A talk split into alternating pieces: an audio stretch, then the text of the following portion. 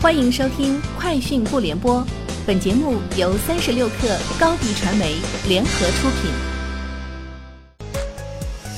网罗新商业领域全天最热消息，欢迎收听《快讯不联播》。今天是二零一九年十一月二十二号。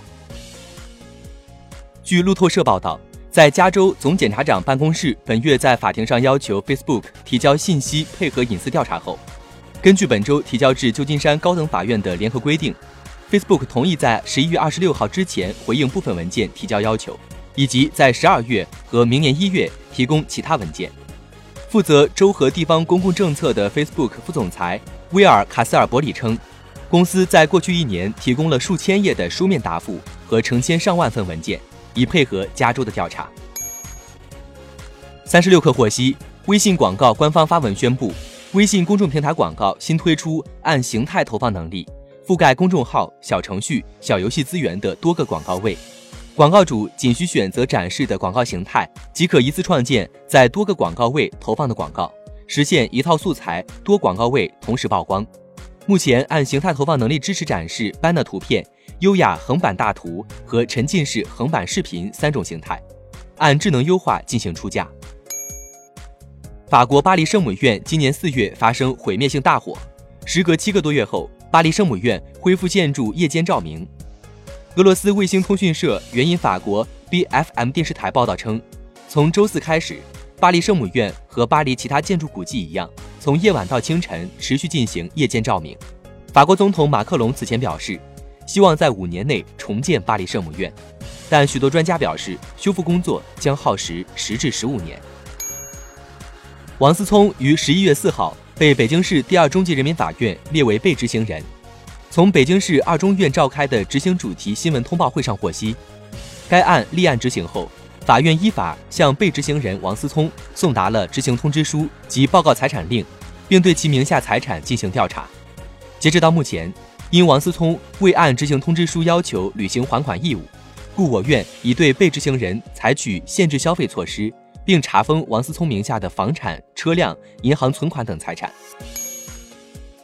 三体》漫画将于十一月二十三号在腾讯动漫 App 正式连载。刘慈欣在接受采访时认为，漫画是青少年最喜闻乐见的一种艺术形式。如果《三体》作品漫画化以后，他能把这部科幻作品在青少年中在更大的范围内进行传播。对于《三体》中有些场景如何实现画面感，刘慈欣称：“我不知道该怎么表现。”我不认为漫画能够降低这些专业度，只能说漫画避开这些内容，那样会降低它的阅读门槛。亚马逊二十一号在杭州宣布了二零一九年黑色星期五海外购物节细节，中国成为唯一可以同时共享亚马逊全球四大站点优惠的地区。亚马逊方面表示，今年中国定制的优惠项目数量将会比往年翻一番，